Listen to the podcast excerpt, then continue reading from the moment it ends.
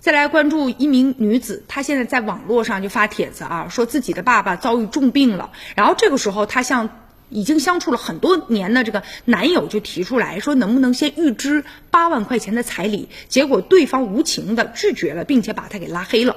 这个求助者呢叫做梁某敏，他说呀，七个月以前，他爸爸回家途中就突然之间就晕倒了。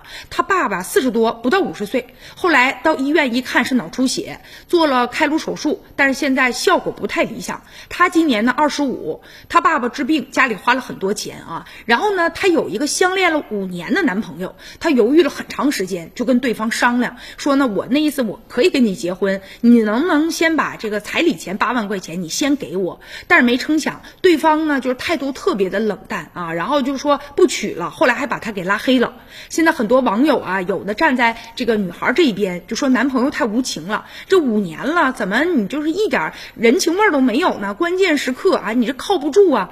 但也有的网友就认为了，说这个不能变相的到。道德情感的绑架。表达了对这男的的这种理解啊！现在呢，这个女孩说，她爸爸住院已经花了大概是七十多万了，大部分钱都是借的。现在呢，就是他们家也挺困难的。她还有一个正在上初中的弟弟啊。